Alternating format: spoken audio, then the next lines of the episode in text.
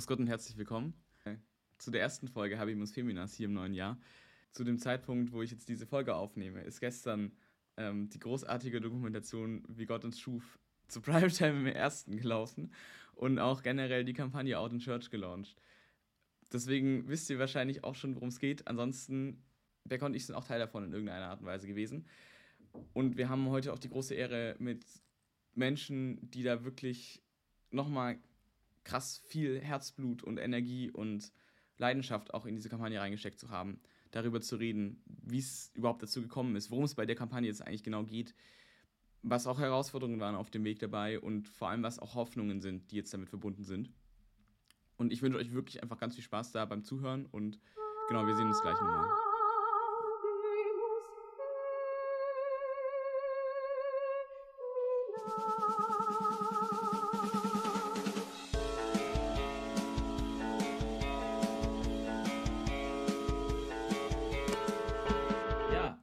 Grüß Gott und herzlich willkommen im neuen Jahr.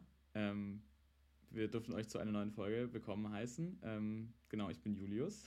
Ja, dann sage ich auch mal Moin, ich bin Becker.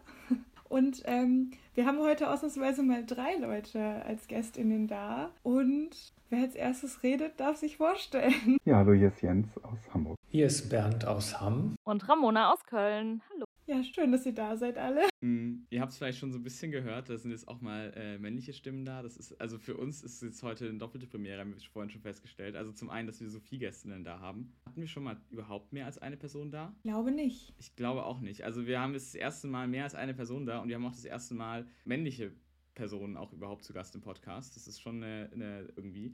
Ähm, und ihr habt es auch am Titel dann wahrscheinlich, wenn diese Folge dann rauskommt, auch schon so mitbekommen. Äh, wir reden heute über große Thema, über die große Kampagne Out in Church. Also wenn ich diese Folge rechtzeitig hochlade, dann wann ich es plan, dann ist gestern Abend äh, eine Doku in der ARD gekommen ähm, und auch so eine Webseite gelauncht.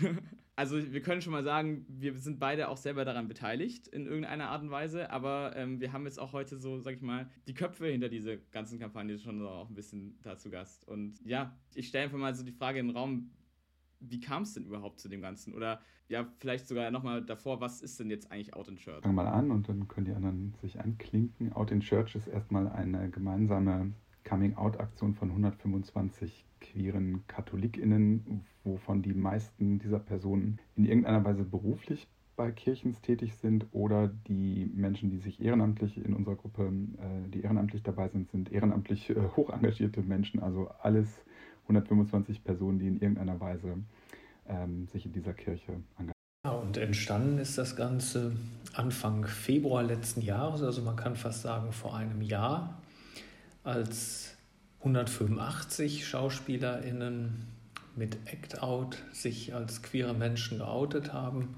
Und ich glaube, unter einem Post von, Je von Jens ähm, wir so ein bisschen gechattet haben nach dem Motto, ach guck mal, wie toll, sowas müsste es in Kirche auch geben. Und ähm, ja, nach der diskutierten Frage, wer macht, wer nimmt es in die Hand, ja, Jens und ich irgendwie gesagt haben, wir machen das mal. Äh, ein Großteil ist zwar bei Jens hängen geblieben, aber wir haben dann zu einer ersten Zoom eingeladen, ich glaube am 19. Februar Zoom-Konferenz und waren, glaube ich, schon 80, die teilnahmen. Ähm, und wir haben das Ganze ja so etwas, ja, wir haben eigentlich die Kanäle benutzt, die wir haben. Also wir haben jetzt nicht offen auf Facebook eingeladen, weil wir gar nicht wussten, was rollt da auf uns zu und was gibt es vielleicht auch für Menschen, die, ähm, ja, die sowas auch sprengen könnten. Und haben eigentlich, wie gesagt, so unsere Kanäle benutzt und Menschen dazu eingeladen. Ja, ich kann ja vielleicht auch mal sagen, dass ich selber von mehreren Menschen WhatsApp-Nachrichten und Instagram-Nachrichten bekommen habe. Ähm, also auch auf äh, sehr vielen Kanälen zum Beispiel darüber angeschrieben wurde und tatsächlich das dann auch auf ähnlichem Wege irgendwie weitergeleitet habe und es super spannend fand äh, und da auch noch gar nicht so genau wusste, wo kommt diese Nachricht jetzt her, aber okay, da ist ein Link und äh, ich klinge mich in das Zoom-Meeting einfach mit ein. Ja, und dann sind im letzten Jahr ich weiß gar nicht wie viel, also einige zumindest Zoom-Meetings gewesen mit, mit unterschiedlicher Teilnahme. Mal kann die nicht, mal der nicht, ist ja ganz klar. Ich glaube, zum Schluss jetzt sind es 150 ungefähr oder 152. Und es waren spannende ähm, Abende, Diskussionen, Auseinandersetzungen, was so ein bisschen ja eigentlich traurig stimmt, finde ich, ist, dass doch immer ein knappes Drittel dabei war, dass äh, ähm, ja, wo man jetzt nicht gesehen hat, wer ist das? Also was eigentlich nochmal, wer, wer, wer verbirgt sich dahinter, was eigentlich nochmal deutlich macht, dass wir hier auch ähm, viel mit Angst zu tun haben, also mit einem angstbesetzten Thema ähm, arbeiten.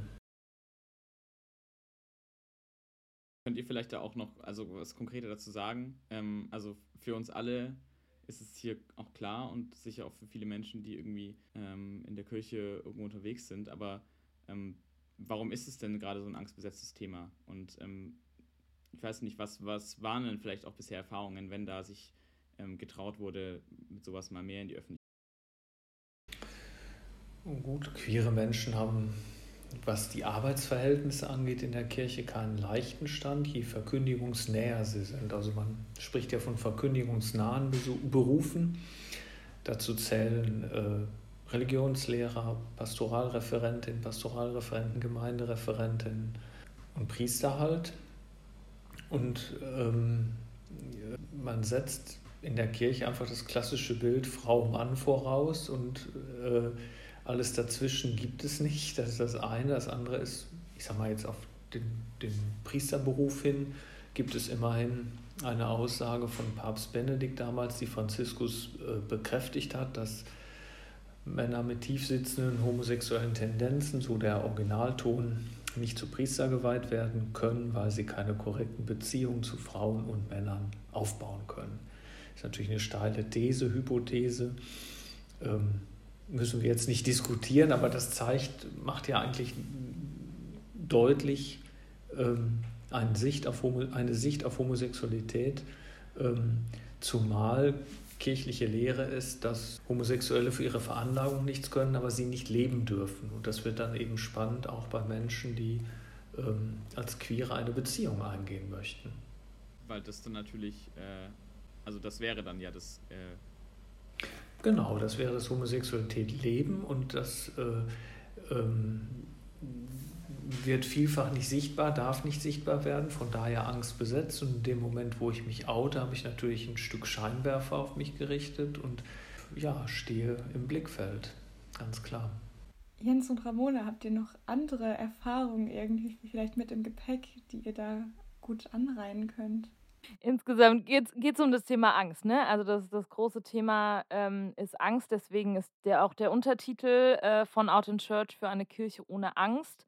Und ähm, also ich kann einfach persönlich für mich sagen, dass ähm, ich halt relativ frühzeitig entschieden habe, dass ich nicht mit Angst leben möchte. So, ich wollte ursprünglich mal Gemeindereferentin werden, wollte so ein ganz nahen am Verkündigungsdienst äh, Beruf ergreifen ähm, und habe mich dann im Zuge dessen, dass mir klar geworden ist, dass ich lesbisch bin, eben dazu entschieden, dass es keine Option für mich ist. Weil ich wusste, ich werde da potenziell irgendwas verstecken müssen, ich werde lügen müssen, ich bin darauf angewiesen, dass mich Leute nicht irgendwie anschwärzen oder so. Und äh, konnte mir das halt so überhaupt nicht vorstellen, so zu leben und habe dann eben schließlich beschlossen, dass es dann nicht mein Weg ist und ähm, genau, bin jetzt aktuell eben über den Weg als Bildungsreferentin bei einem Jugendverband äh, für Kirche in Kirche tätig. Ja, und ich würde nochmal sagen, die Angst ist ja erstmal auch eine berechtigte. Also ähm, es steht ja tatsächlich für alle, die sich jetzt bei unserer Aktion beteiligen, äh, sehr viel auf dem Spiel und ähm, es zeigt auch nochmal, wir haben jetzt 125, das ist eine super Zahl, aber in unserer Runde sind viel mehr Menschen. Und ich glaube, uns allen ist klar, dass die äh, Zahl der queeren Personen unter den Mitarbeitenden in der Kirche unendlich größer ist. Und ähm, wir haben ja auch in den letzten Wochen Rückmeldungen bekommen von Leuten aus unserer Runde, die sich dann nicht durchringen konnten, mitzumachen oder nur, nur in Anführungsstrichen jetzt anonymisiert verpixelt mitzumachen. Und jede einzelne Person hat das irgendwie mehr oder weniger uns gegenüber ja auch kommuniziert, warum und wieso und weshalb. Und das sind immer auch einzig, also ein, für sich genommen nachvollziehbare Gründe, weil irgendwie damit ein bestimmtes Projekt gefährdet wird, für das ich stehe oder meine Ordensgemeinschaft, also ich das ja nicht nur für mich mache, wenn ich Teil einer Ordensgemeinschaft bin und und und. Also das ist nachvollziehbar und gleichzeitig zeigt es ja auch in unserer Gruppe, äh, bis hinein jetzt in unsere äh, Aktionsgruppe hinein, dieses System von Angst, was die Kirche eben auch ist, dass das funktioniert. Und von daher ist das jetzt eine riesen Empowerment-Geschichte, wenn, wenn jetzt 125 von uns sagen, das lassen wir mit uns nicht mehr machen. Und ähm, was ich echt krass finde, jetzt im Gespräch mit Leuten, die nicht so aus dem Kirchenkontext kommen, jetzt im Umfeld, äh, Pressegespräche und so, wie viele Leute sagen, das ist ja Wahnsinn, das, das wussten wir gar nicht, dass das so ist. Also ähm, ich glaube, alle, die irgendwie aus der Kirche sind, kennen das oder nehmen das so hin oder man hat sich irgendwie so damit arrangiert, aber für viele Leute war das jetzt äh, gerade so Medienmenschen, die gesagt haben, das kann doch nicht sein im Jahr 2022, dass jemand seinen Job verliert, wenn er seine, äh, seinen Partner oder ihre Partnerin heiratet. Und ähm, das muss man sich vielleicht als Kirchenmensch auch nochmal wieder klar machen, dass wir da ähm, vielleicht auch zu lange uns irgendwie mit diesem Machtsystem arrangiert haben und das so mit uns haben machen lassen. Ja, mir ist gerade, als du das mit der Heirat angesprochen hast, selber auch noch aufgefallen oder wieder eingefallen, dass ich sehr, sehr oft auch tatsächlich sage oder gesagt habe lange Zeit, ja, also falls es dazu kommt, dass ich eben eine Person äh, heiraten möchte, die dann nicht in das Bild passt, äh, das die Kirche haben möchte von mir, bis dahin kann ich ja überlegen und äh, den Beruf ergreifen und so weiter. Und dann geht es vielleicht ab da nicht mehr. Und das ist ja auch total krass. Ich habe in dem Moment oft gedacht, ja, ich habe bei meinem Bistum jetzt gerade keine Angst, dass ich trotzdem zu einem, Aus ähm, also zu einem Gespräch eingeladen werde, wenn ich dann hoffentlich äh, irgendwann im nächsten Jahr mit dem Studium fertig bin und dass ich dann vielleicht trotzdem ähm, Pastoralassistentin erstmal werden kann. Da habe ich kaum Angst vor. Aber das ist ja trotzdem total absurd, dass ich dann behauptet habe, ja, das ist ja irgendwie liberal und schon mal ein besseres Bistum als andere Bistümer. Aber es ist ja trotzdem einfach sehr uncool, dass ich irgendwie mich selber dann schon so eingeschränkt habe und ja, dann geht es halt so lange und dann vielleicht nicht mehr oder so. Und es macht deutlich, es ist Willkür. Ne? Willkür sorgt für Unsicherheit, Unsicherheit sorgt für Angst. Also ist es in dem Bistum so, in dem anderen Bistum so. Äh, und mit Blick auf Priesterkollegen, Jens deutete das ja eben schon an, dass wir tatsächlich von, von Menschen ähm, ja teilweise auch, auch Antworten bekommen haben. Ich glaube, ein, ein Faktor ist noch, zumindest bei Priestern, ähm, Scham. Also ich habe oft gehört von Kollegen, die sagen, dann erfährt ja meine Gemeinde, wie ich fühle, oder ich muss mich ja dann meiner Familie outen. Ähm, also das zeigt auch, finde ich, oder offenbart einen Blick auf Homosexualität, also es ist etwas, wofür ich mich schämen muss, nach wie vor. Das ist, glaube ich, in vielen Köpfen noch drin. Und ähm, auf der anderen Seite kann man natürlich auch ein bisschen keck sagen, glaubst du wirklich, deine Gemeinde ist so doof? Ne? Also, oder eine Mutter ist, fühlt doch eigentlich auch, wie, wie ihre Kinder ticken. Also es ist so, sind so schillernde Antworten, die man sich anhören muss ähm, und auch ein, Einschätzungen, aber äh, jeder jede und jeder bestimmt natürlich selbst, das ist ja völlig klar. Und, und ich sag mal, als ich mich geoutet habe, war ich 52. Also es, es gibt Spätzünder.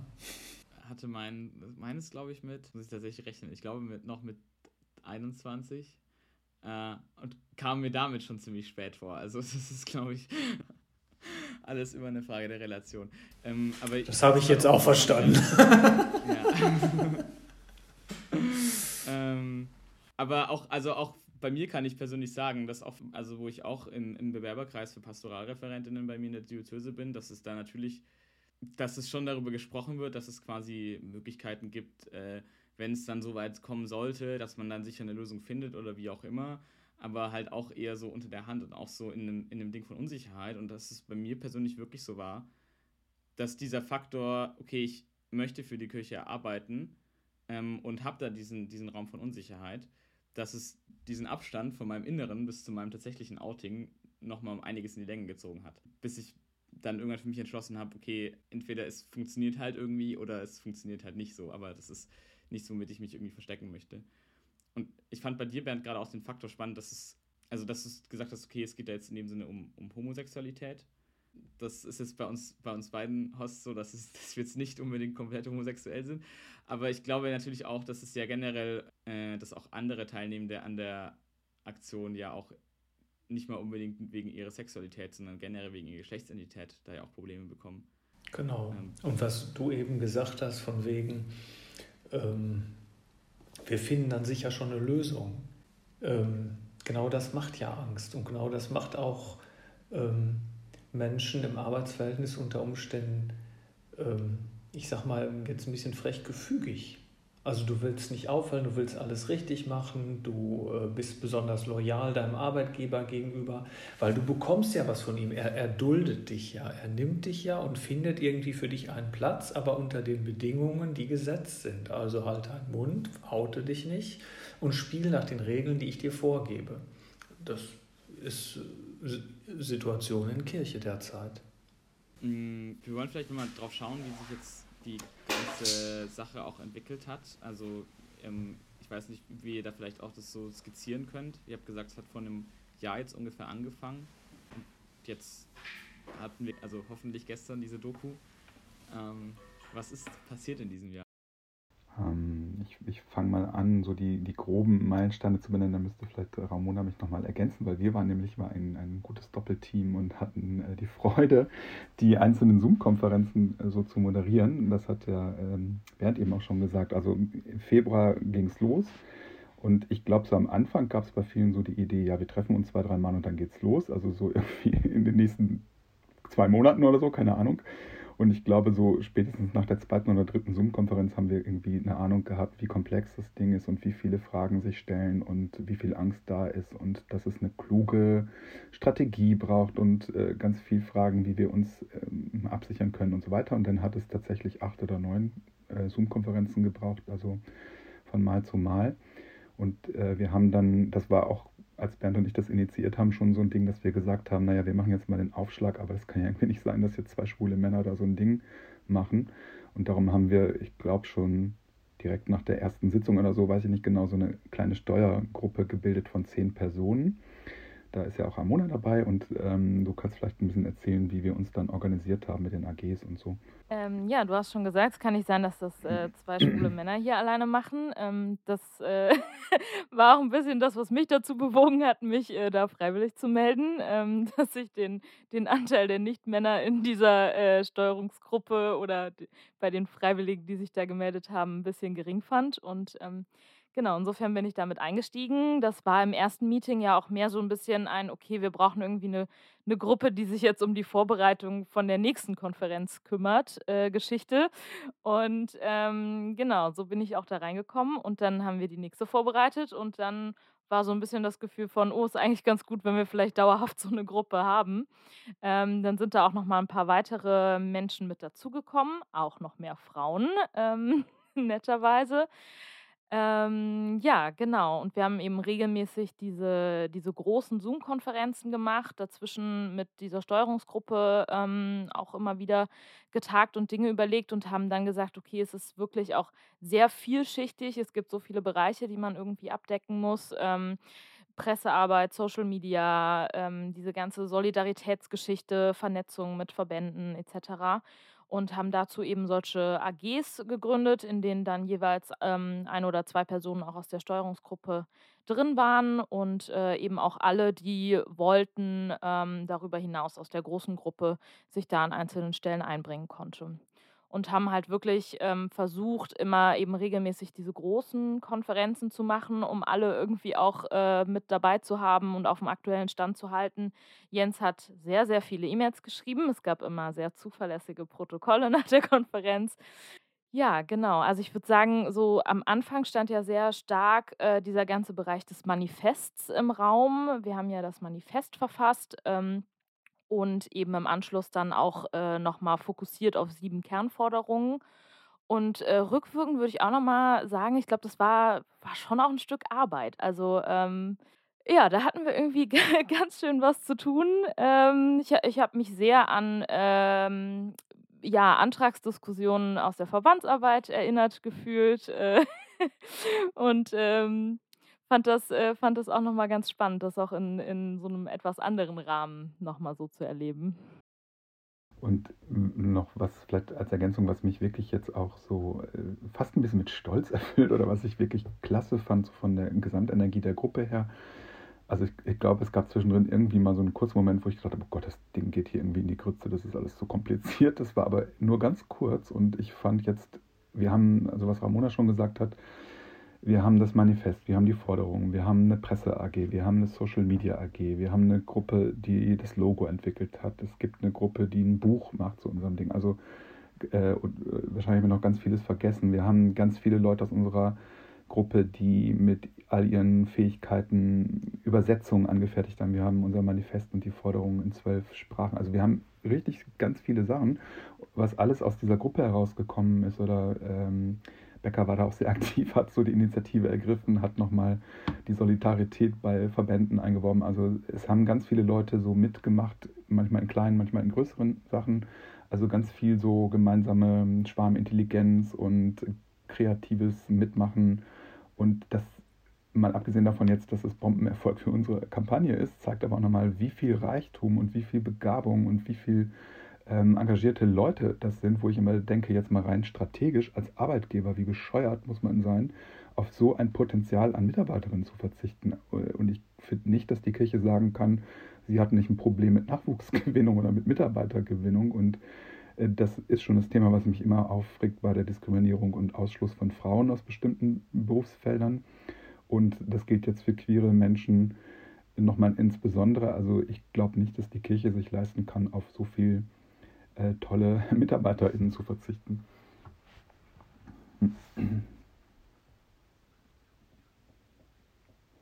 Ja, das ist für mich eigentlich das größte Wunder, dass, ähm, das, also die ganze Geschichte ist ja immer auf Vertrauen aufgebaut gewesen. Also keine Ahnung, wenn sich da Leute bei mir gemeldet haben, ich will auf die Mailliste oder ich will in den Slack-Kanal. Ich kann nicht überprüfen, ob das irgendwelche Bekloppten sind, die uns da irgendwie Spione reinschmeißen oder so. Und das ist Gott sei Dank, würde ich mal sagen, nicht passiert.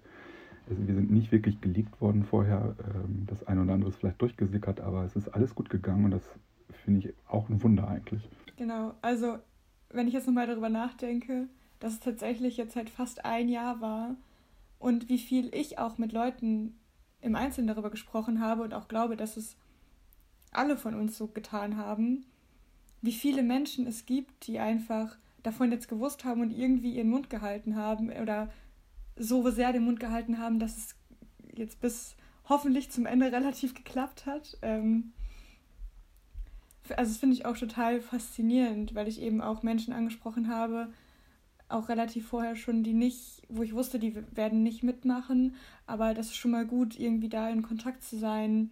Und auch später, jetzt als ich die ähm, Jens hat ja auch gesagt, ich habe einige Solidaritätsmails oder Anfragen an Verbände geschrieben und das habe ich ja auch nicht allein, das haben ja auch viele andere Menschen äh, woanders angefragt. Aber auch in dem Prozess habe ich sehr, sehr viele Menschen irgendwie versucht zu fragen, hey, ich weiß, du bist da an der und der Stelle und hast Kontakte, kannst du mir was weiterleiten oder kannst du einschätzen, ob das klug ist, wenn ich irgendwie auf Bundesebene bei euch danach frage oder wen kann ich da am besten fragen? Glaubst du, ich sollte das lieber lassen? Und wie viele Menschen ich quasi damit reingezogen habe. Und denen habe ich ja auch aufgebürdet, sag das nicht weiter, halt deinen Mund, das ist wichtig, dass du das nicht weiter sagst. Und das ist ja auch super krass, dass so viele Menschen, also dass ich so das Gefühl hatte, ich ziehe diese ganzen Menschen jetzt hier rein und die dürfen es auch alle nicht sagen. Ja, auch ein bisschen Schreck manchmal. Ich hatte auch so ähm, Gespräche oder WhatsApp-Verkehr, ähm, wo ich auch irgendwie dachte, ja, okay, könnte irgendwie vielleicht nochmal eine, ich sag nochmal eine Schlüsselperson irgendwie zu anderen sein, so und dann auch so ganz ominöse Nachrichten wie, es gibt da gerade so eine Vernetzung von queeren Mitarbeitenden in der Kirche. Kennst du denn jemanden, den man da vielleicht nochmal anfragen könnte? So.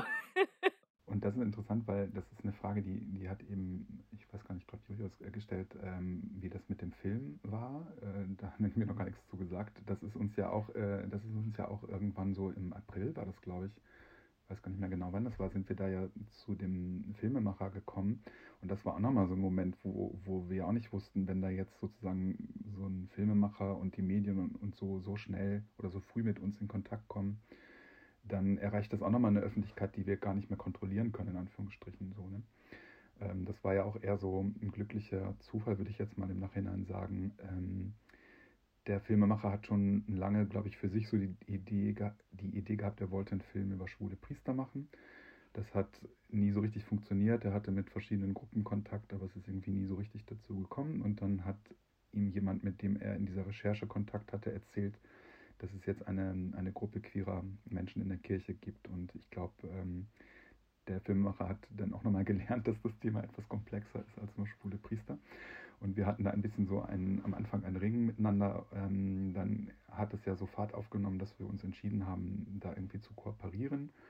Und dann hat das Filmteam ja auch nochmal von sich aus Leute angesprochen. Und das war immer so ein ganz heikler Moment. Ähm, also die Redakteurin hat das immer sehr eng mit mir und anderen abgestimmt, aber da hat es sozusagen nochmal eine andere Öffentlichkeit gekriegt. Aber auch da ist ja alles gut gegangen. So. Und der Film ist jetzt wirklich sehr großartig geworden. Ja, wenn das ausgestrahlt wird, haben ihn ja hoffentlich alle schon gesehen. Ja, ja, dann, aber, ja ist auf jeden Fall großartig geworden, ja. Aber ich hatte jetzt ähm, sozusagen das Privileg, in Anführungsstrichen, ihn vorab einmal zu sehen, weil ich in der letzten Woche bei einer Pressekonferenz äh, dabei war vor Journalisten und die haben auch mit so einer Schweigeklausel, durften die den einmal vorher angucken. Und damit ich auch weiß, über was wir da reden, habe ich ihn schon vorab gesehen. Wir haben auch vorher gerestet, wie viele Menschen haben an dem Film teilgenommen jetzt oder wurden da? Äh, 100, glaube ich, waren es. Genau, genau, im Film im Film sind es 100 und was ich interessant fand, bei uns, wir sind ja 125 und im Film sind jetzt nochmal Personen dabei, die gar nicht Teil unserer Gruppe sind.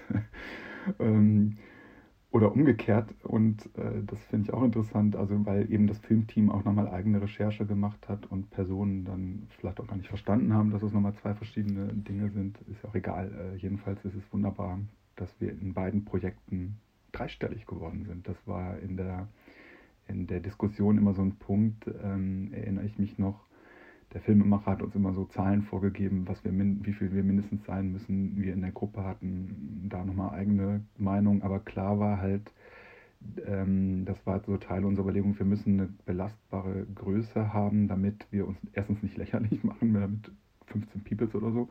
Und zweitens auch äh, wirklich aus diesen Schutzgründen. Also das schützt ja jede einzelne Person, wenn sie sagen kann, ich bin Teil einer größeren Gruppe und stehe da nicht alleine da.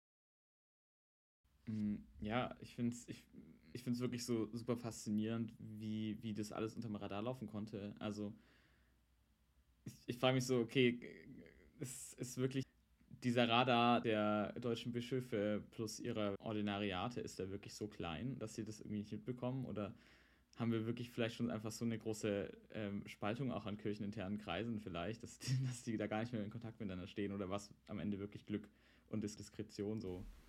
Ja, an, an den genügenden Stellen. Wobei, also Glück vielleicht an einigen Stellen schon, aber an vielen Stellen kann ich mir tatsächlich vorstellen, dass Solidarität einfach auch eine große Rolle spielt. Also so das Wissen darum, dass es eben nicht leicht ist für uns alle, die wir dabei sind, auf unterschiedliche Arten auch nochmal nicht leicht ist, aber so Menschen, mit denen wir dann in Kontakt gekommen sind oder auch im größeren Kreis, da kann ich mir schon vorstellen, dass dann Menschen irgendwie aus Solidarität gedacht haben, ja, das äh, kann ich jetzt nicht weitererzählen oder das kann ich zumindest in der und der Runde nicht weitererzählen und macht es dann vielleicht woanders.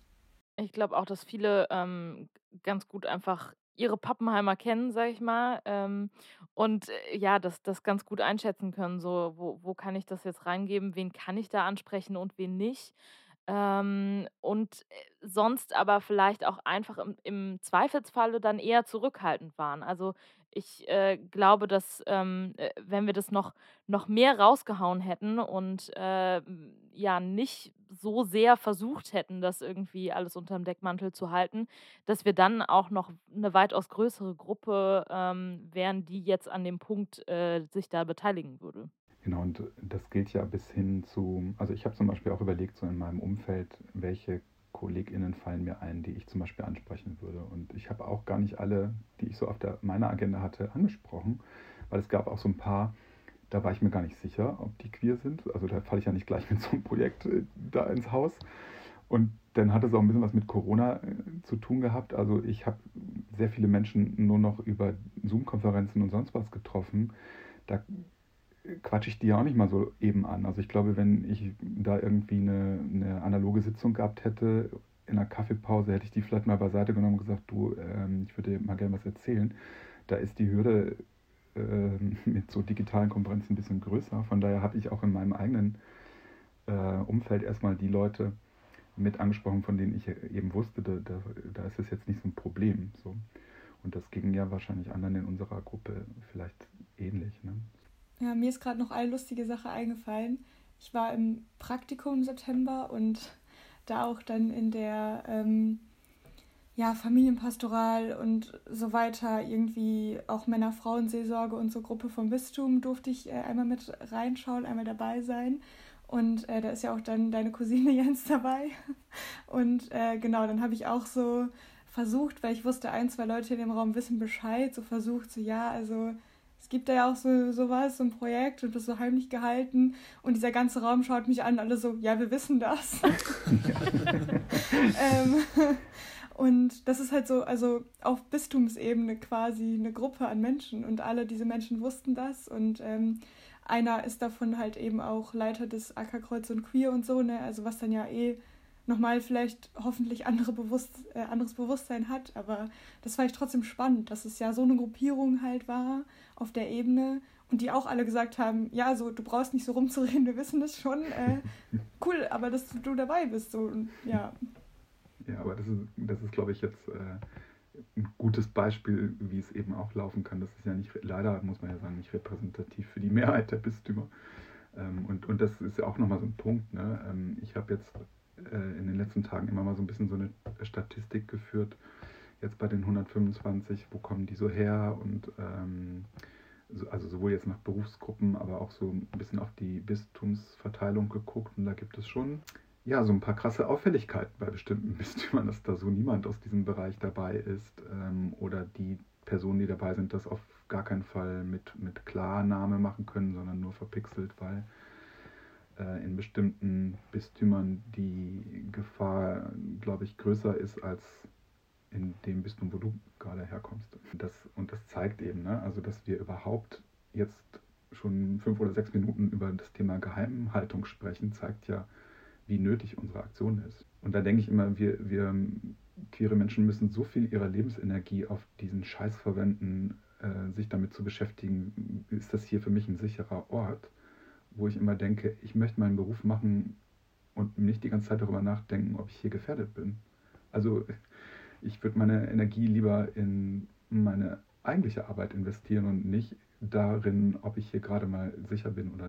Also wie blöd ist es eigentlich, sich darüber zu freuen, dass es ein sicherer, also natürlich ist es gut, einen sicheren Raum zu haben, aber äh, wie absurd in anderen Lebensbereichen sich vorzustellen, dass ich mich so sehr darüber freuen würde, einen sicheren Ort gefunden zu haben. Das gilt, also ist so meine Wahrnehmung jetzt für diejenigen aus unserer Gruppe, die trans sind, ähm, nochmal in einem ganz besonderen Maß. Äh, deren Situation ist noch prekärer als jetzt meine, da bin ich als schwuler Mann irgendwie privilegiert noch unter allen äh, anderen. Und ähm, das ist zum Beispiel auch etwas, wo ich totalen Respekt vor habe, vor den äh, Personen in unserer Runde, die sich da zeigen oder auch nur begrenzt zeigen, ist ja egal, aber ähm, das ist, glaube ich, unter uns relativ schnell klar, was das bedeutet. Ähm, also in dem Film ist einer der Protagonisten ein junger Transmann, ähm, der angehender Religionslehrer ist und das finde ich schon sehr bemerkenswert. Vielleicht gerade zur Frage, ähm, ja, du meinst, eigentlich wäre es besser, sich mit was anderem zu beschäftigen und was, was es dann vielleicht auch braucht, um, um auch den, den Raum für, fürs Eigentliche auch zu lassen. Und ihr habt vorhin auch schon von dem Manifest äh, gesprochen. Wenn ihr mögt, ähm, also ihr müsst nicht alle Punkte sagen, aber einfach kurz zusammenfassen, was in diesem Manifest oder in diesen Core-Anforderungen auch wenn ihr es aus dem Stegreif wisst, ansonsten könnt ihr es natürlich auch noch mal kurz nachschauen. Also ich, ich habe sie ja hier vor mir liegen, ne? ich bin da vorbereitet ja. und ich würde jetzt, Sehr gut, jetzt, ich würde jetzt allen HörerInnen empfehlen, äh, sich das nochmal in Ruhe nachzulesen auf unserer Website www.outinchurch.de. Da kann man das ganze Manifest im Langtext und die sieben Forderungen in zwölf verschiedenen Sprachen lesen. So. Äh, die Website machen wir auch direkt nochmal ja, in, die, in die Folgenbeschreibung rein. Ja. Also ähm, die Forderung, das ist so das eine. Ich, ich, ich würde tatsächlich mal was zum Manifest noch sagen. Das ist ein relativ langer Text geworden, aber ich finde, ähm, das wirklich klasse, dass wir da auch so basisdemokratisch um die Formulierung gerungen haben und der äh, das Manifest ist, natürlich hat das einen kämpferischen äh, Ton und wir fordern auch Dinge, ähm, aber ich glaube, dass wir damit auch zum Ausdruck bringen, ähm, dass eigentlich alle, mehr oder weniger natürlich, in irgendeiner Weise mit dieser Kirche trotz allem, sag ich jetzt mal, äh, positiv identifiziert sind und dass das von uns ein Signal ist, wir möchten, also das richtet sich nicht gegen die Kirche oder so, sondern wir, wir artikulieren bestimmte Forderungen mit dem Anspruch, diese Kirche mitzugestalten und sie zu einem besseren, jetzt kann ich mal ganz fromm sagen, Jesusgemäßen Ort zu machen. So. Und äh, das heißt, wenn sich die kirchenleitenden Personen, die jetzt die Hauptadressaten vielleicht sind der Forderungen, da mal mit beschäftigen, dann können sie eigentlich sagen, was für ein Geschenk wir ihnen da gerade machen, weil wir ihnen eine Wachstumschance ermöglichen. Und äh, die sieben Forderungen, äh, das können ja meine beiden anderen äh, Kolleginnen hier vortragen, wenn ihr das aus dem Stegreif könnt.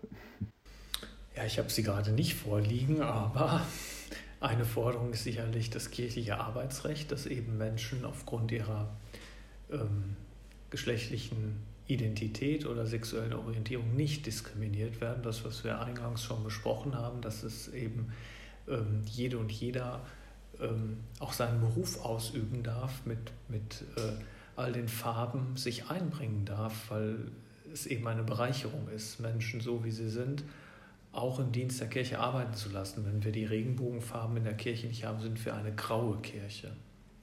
Also ein Punkt ist sicherlich das Arbeitsrecht ein weiterer ist, ähm, wo es um die Frage der Lebensgemeinschaften, Verpartnerung oder Hochzeit geht.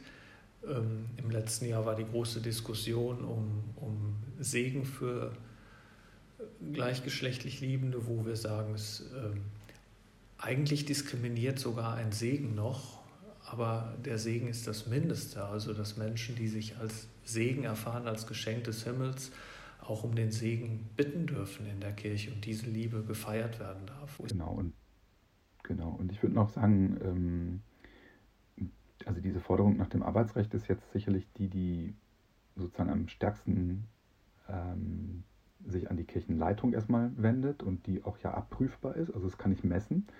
Und die anderen Forderungen sind vielleicht nochmal stärker auch auf das gesamte, äh, also auf alle Katholikinnen hin ausgerichtet, also mit dafür zu sorgen, dass in der Kirche eine Kultur von Diversität herrscht. So.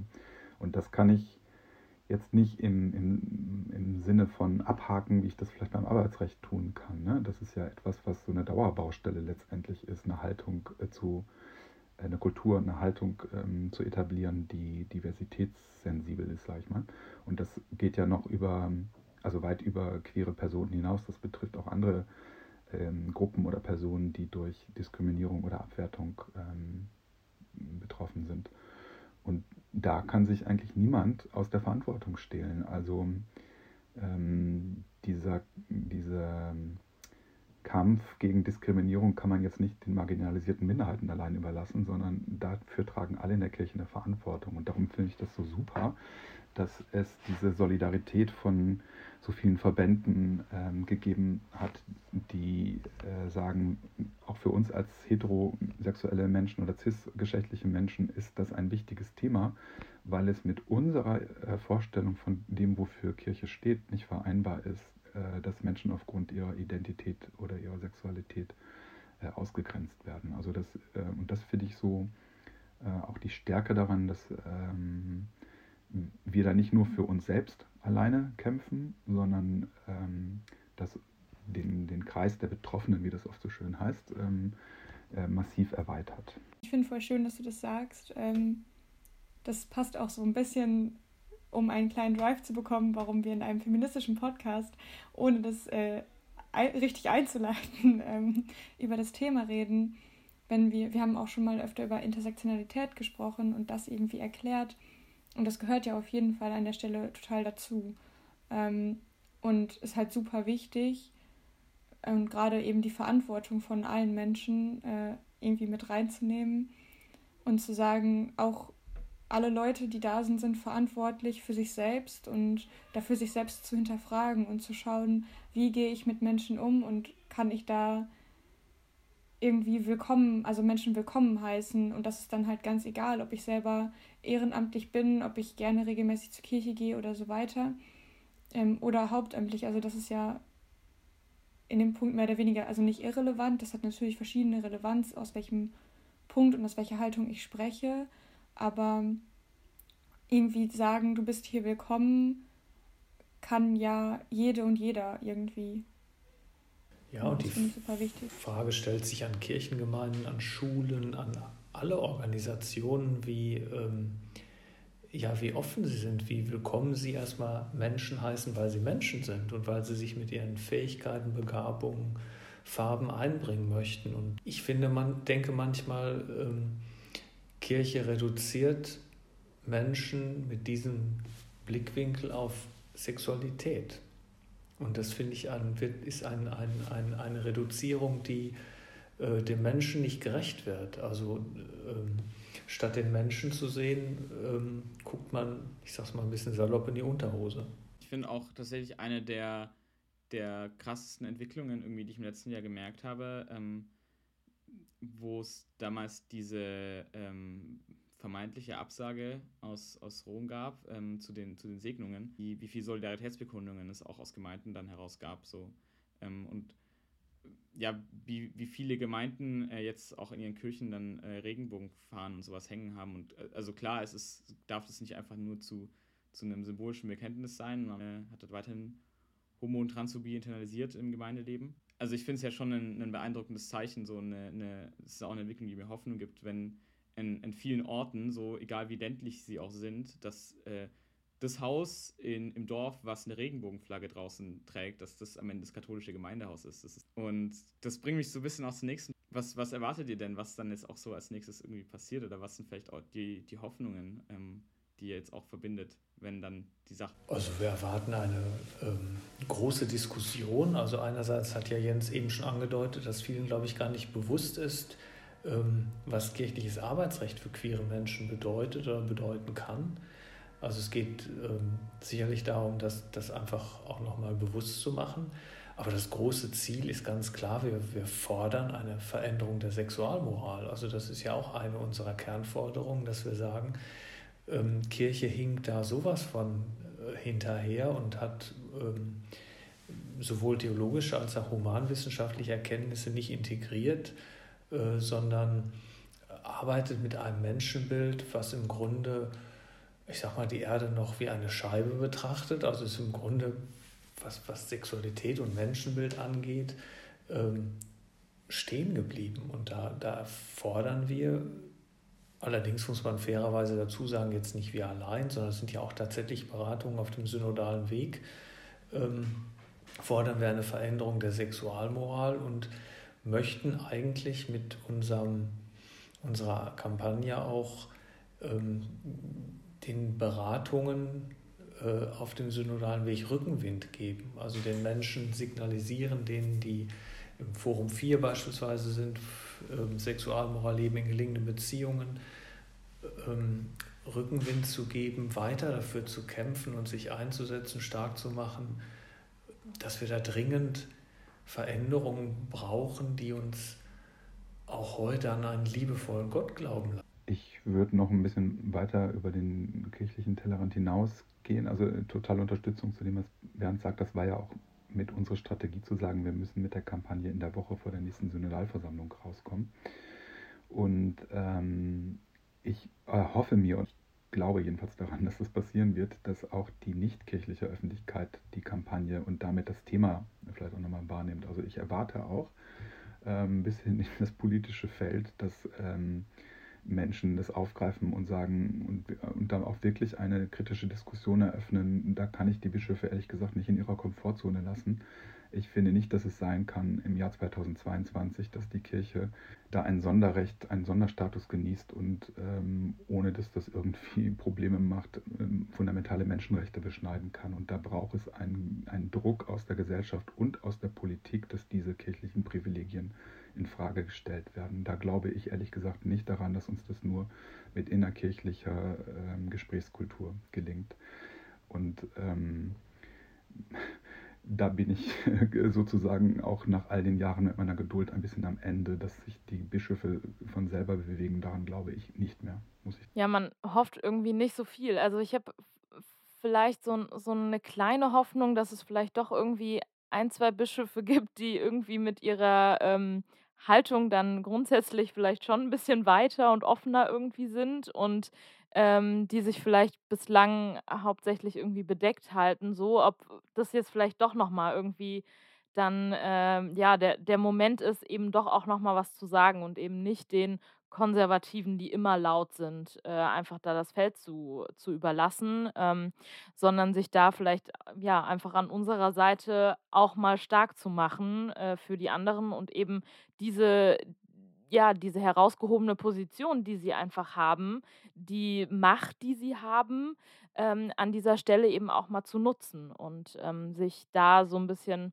ja auch in den Dienst der queeren Menschen in dieser Kirche zu stellen. Boah, da ist mir gerade noch zu eingefallen, ähm, mit der direkten Ansprache an die Bischöfe, dass ich auch ein bisschen die Hoffnung habe, ich hoffe, dass sie nicht zu groß ist, ähm, also eigentlich darf sie nicht zu groß sein, aber an auch die Bischöfe, die hin und wieder mal was Positives sagen und was Bestärkendes sagen, dass sie auch tatsächlich das jetzt ernst meinen und tatsächlich vielleicht auch mal sehen, was für Leid es auslöst, dass sie zwar hin und wieder sagen, ja, okay, so, ich finde das ja irgendwie auch ganz blöd und möchte ja auch, dass ihr hier alle arbeitet, aber eben uns auch keine Sicherheit geben. Und ich hoffe, dass es auch nochmal, ja, vielleicht irgendwie auch so ein bisschen moralisch oder so, also irgendwie nochmal eine Frage auslöst, so, okay, jetzt habe ich da doch viele Menschen gesehen, die leiden und vielleicht muss ich da jetzt auch nochmal mein eigenes Handeln hinterfragen, weil das reicht eben nicht, einfach nur zu behaupten, ja, ich bin ja schon mal ein bisschen besser als die anderen Bischöfe und da kann ich auch verstehen und habe da auch oft den Eindruck, dass einige Bischöfe Angst haben vor der restlichen Bischofskonferenz manchmal. Das irgendwie, also nicht um sie in Schutz zu nehmen, ich finde das irgendwie nicht gerechtfertigt. Ein bisschen verstehen kann ich es aber trotzdem. Und da sind ja auch viele Diskussionen, oft auch im synodalen Weg, wie weit können wir an der einen oder anderen Stelle gehen, weil wir müssen ja irgendwie alle mitnehmen und so weiter. Genau, dann hoffe ich einfach, dass viele Leute, die ja Allies sind, also Verbündete, ähm, da vielleicht auch mal merken, dass es für uns keine Verhandlungssache ist, wie weit wir gehen, sondern wir müssen so weit gehen oder wir gehen nicht. Also das ist halt für uns einfach keine Frage. Ja, wir müssen gehen so. Ja, genau. Ja. Es ist im Grunde wie bei den Segnungsfeiern, also bei der Kampagne Liebe oder ja, bei der Aktion Liebe gewinnt im letzten Jahr. Also wir, wir wissen, dass es Dinge im Halbdunkel, im Verborgenen gibt, Segnungsfeiern. Wir wissen, dass queere Menschen im Verborgenen in Kirche angestellt sind und auch ich sage es jetzt so, wie es ist, geduldet werden. Aber sobald es an die Öffentlichkeit gerät und ähm, sobald Kirche eigentlich ihrem eigenen Grundsatz treu wird, nämlich dass, dass äh, Liebe Luft braucht zum Atmen, dass Liebe sich zeigen darf, nicht verstecken muss. Und genauso jetzt im Übertragenen sind queere Menschen brauchen Luft und dürfen sich nicht verstecken, sonst gehen sie ein. In dem Moment, wo, wo etwas öffentlich wird, wird es schwierig. Und mit unserer Aktion äh, Out in Church werden wir öffentlich. Wir werden die lebendige Regenbogenfahne, wenn man so will. Ähm, ja, riskieren auch was. Also Regenbogenfahnen sind verbrannt worden, abgerissen worden, was weiß ich. Es gab äh, Auseinandersetzungen, aber ich glaube, um diese Auseinandersetzung kommen wir nicht. Ja, und ich würde auch nochmal die Perspektive da weiten. Ähm, ich bin mir auch sicher, wir waren ja eben bei den Erwartungen, was, was unsere Kampagne auslösen wird. Und ich glaube auch, dass wir international eine hohe Aufmerksamkeit bekommen werden. Das haben Bernd und ich erlebt bei Liebe gewinnt. Äh, das haben wir vorher, glaube ich, gar nicht so eingeschätzt, wo überall in der Welt das wahrgenommen wird. Und wir haben damals so viele Rückmeldungen gekriegt, so positiv im Sinne von, ihr könnt das in Deutschland machen, das wäre, was ihr da macht, wäre bei uns in Polen, in was weiß ich, ähm, Argentinien oder sonst wo, wo das herkam, äh, nicht möglich. Und das gilt jetzt in unserer Kampagne, glaube ich, fast mindestens noch genauso. Ähm, und ich glaube, dass wir da auch ähm, trotz aller Probleme, die wir hier bei uns haben, in, in, diesem Vergleich sehr privilegiert sind und auch eine Verantwortung haben für unsere LGBTIQ-Geschwister, sage ich jetzt mal, in der, in der, Weltkirche, da auch die Stimme zu erheben. Und ähm, also ich habe vor einem halben Jahr in so einer Diskussion gesessen, da hat dann irgendwie der Kirchenvertreter so gesagt, ja, dann äh, bauen, bauen wir jetzt mal die Diskriminierung so ein bisschen ab. Und dann habe ich irgendwie damals so gesagt, naja, also ein bisschen weniger Diskriminierung ist trotzdem noch Diskriminierung. Also äh, für mich ist erst der Punkt erreicht, wenn, wenn wir da alles abgeräumt haben. Und ähm, ich merke, dass ich immer weniger Geduld habe, mir diese Totschlagargumente anzuhören. Ja, wir sind eben eine Weltkirche und das ist alles ungleichzeitig und das geht eben langsam. Ja, aber die, die Menschenrechte von LGBTIQ-Personen werden auch weltweit äh, mit Füßen getreten. So. Und ähm, da haben wir auch, glaube ich, jetzt, würde ich mal sagen, mit unserer Aktion den Anspruch, auch darauf aufmerksam zu machen und ein Stück auch stellvertretend vielleicht für andere da uns ein bisschen in den Ring zu schmeißen. Und cool wäre es eigentlich, wenn das dann vielleicht Bischöfe aufgreifen und wiederum sagen, wir, wir sind hier vielleicht eher in der Position, äh, das machen zu können, als in anderen Ländern. Und äh, dann, ja, tragen wir jetzt eben auch an dieser Stelle diese Verantwortung, das zu tun und machen das auch stellvertretend für die anderen und berufen uns nicht darauf, dass es irgendwie eine Weltkirche ist und alles irgendwie langsam ist und so, sondern gehen einfach mal vor. Also das kann ja nicht sein. Das ist so ein bisschen wie, ähm, ja, okay, wir brauchen eine EU-Lösung für die geflüchteten Menschen.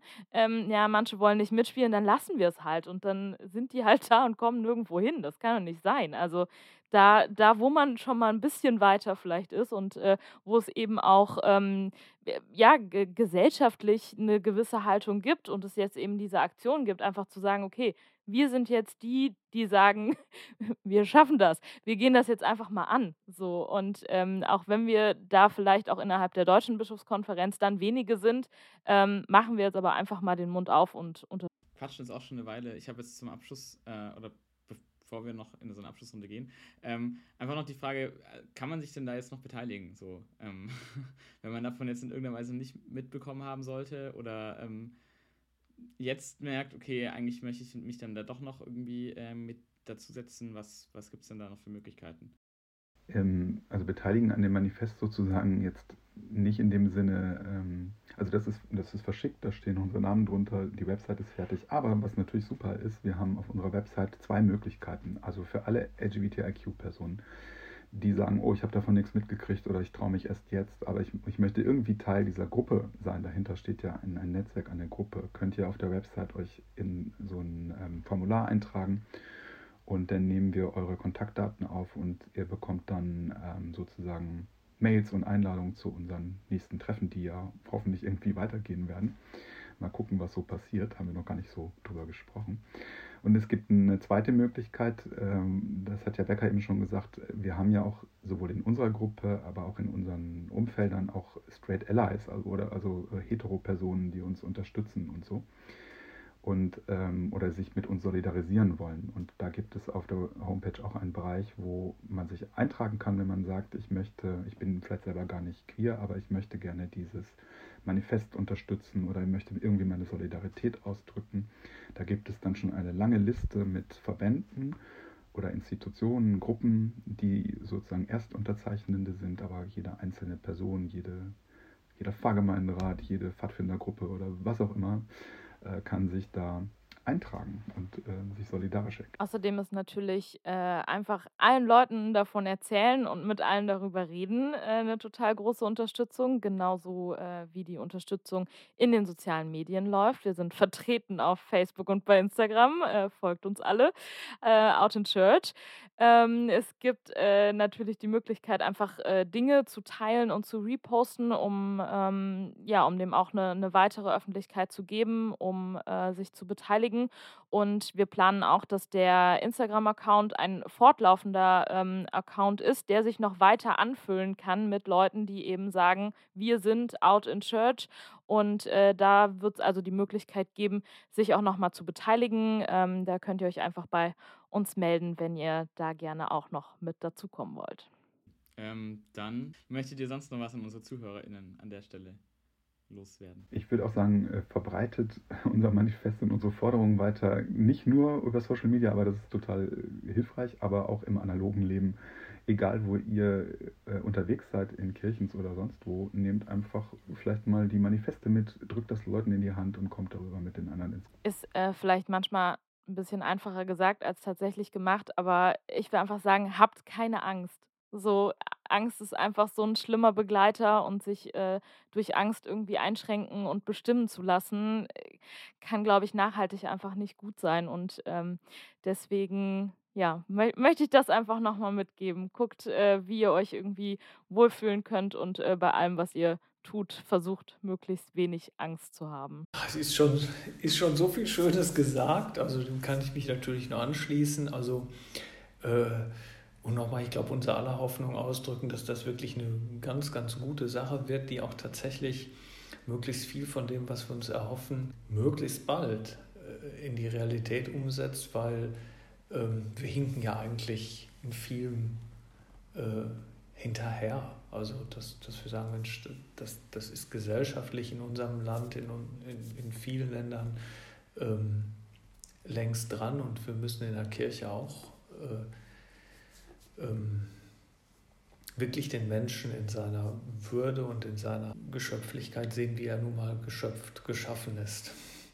Ja, danke, dass ihr ähm, die Stunde mit uns, die ungefähre Stunde, glaube ich, mit uns verbracht habt. Äh, ein bisschen länger, weil wir schon vorher hier zusammensaßen, aber genau, diese Stunde, die zum Hören ist. Ähm, und danke für das Gespräch. Äh, ich bin richtig aufgeregt mittlerweile. Ähm, ich denke, dass die Aufregung auch, wenn die Folge rauskommt, auch noch da ist. Also kann ich das jetzt in äh, Präsenz, also präsentischem so gut ausdrücken. Danke für die Einladung. Genau, vielen, vielen Dank. Dankeschön. In dem Sinne, wir ähm, hören uns hier bei dem Podcast äh, in dem Monat wieder. Und ähm, bis dahin alles Gute. Ja, das war unsere erste neue Folge Habimus Feminas in diesem Jahr.